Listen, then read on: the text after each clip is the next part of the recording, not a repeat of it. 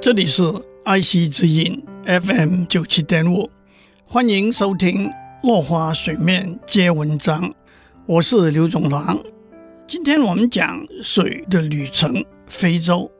为了探索水的各种面貌，欧森纳先生的环球水之旅来到了非洲。非洲北部中段地带的查德湖是欧森纳的非洲第一站。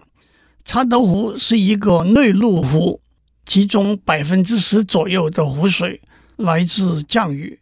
湖水主要来自两条河，一条是源自中非共和国的沙里河，另一条是源自科麦隆的洛贡河。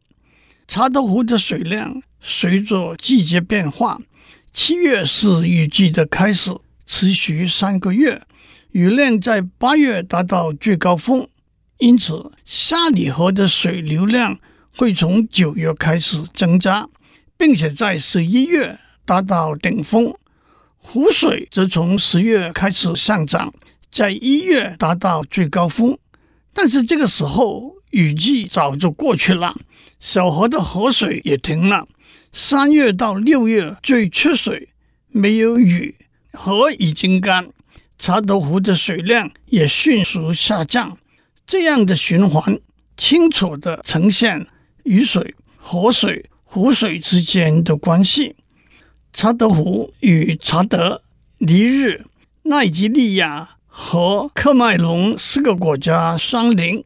查德河的湖域和沙里河上游的中非共和国，大约有两千万人生活在这个区域。他们的生计主要是农业和渔业。再加上湖域的自然生态，都和湖水涨落息息相关。二零零三年，这五个国家联合拟定了一个挽救查德湖的计划，新建水坝和开挖运河，调节查德湖的水量，兼具发电与交通运输的功能。查德湖有一种牛，叫做库里牛。能够适应查德湖的天气和水草，却无法在别的地方繁殖。为了适应炎热的天气，库里牛可以在水中好几个钟头。它们很会游泳，借此取得岛上的青草。库里牛外形的特色是两个特大的角，形状就像一颗梨。牛角有一层薄薄的外壳。里头是海绵状的多孔纤维组织，据说可以帮助它们游泳。但是随着查德湖自然环境的变迁，库里牛正面临绝种的危机。捕鱼也是查德湖沿岸的经济活动。据十九世纪英国著名的西非探险家迪神邓哈姆的描述，查德湖里头多的是鱼。妇女们涉水到湖中之后，排成一列，朝向岸边走，伸手就能够捉到水里的鱼，否则鱼也会被赶到岸上，随手就可以捡起来。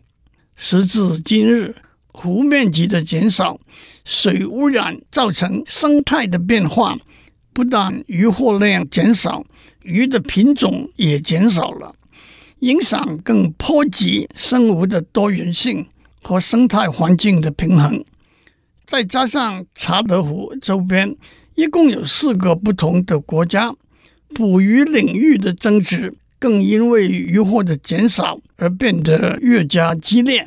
又一次出现因为水资源分配而引发的政治问题。今天先讲到这里，下次我们讲。纳米比沙漠。